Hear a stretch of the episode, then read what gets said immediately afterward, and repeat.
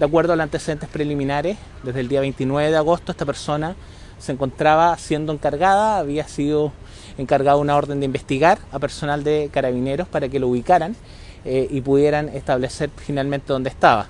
Habían condiciones de salud que eh, claramente condicionaban la posibilidad que esta persona se hubiese extraviado. Es así como efectivamente llegamos lamentablemente al hecho el día de hoy de que fue al parecer encontrada eh, en estas circunstancias.